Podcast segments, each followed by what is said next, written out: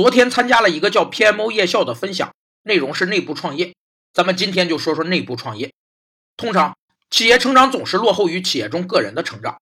当个人能力远超其本职工作所需能力时，有人就会萌生创业的想法。优秀人才去创业是企业的损失，内部创业就可避免这种损失。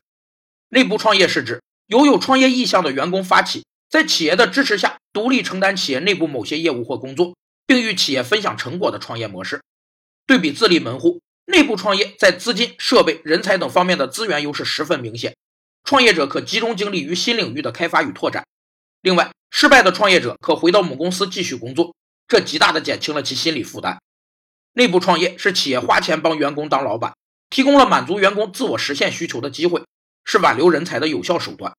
内部创业也为企业发现问题、及时变革提供了原动力。最后，我觉得这种定期进行分享的 PMO 夜校活动挺好。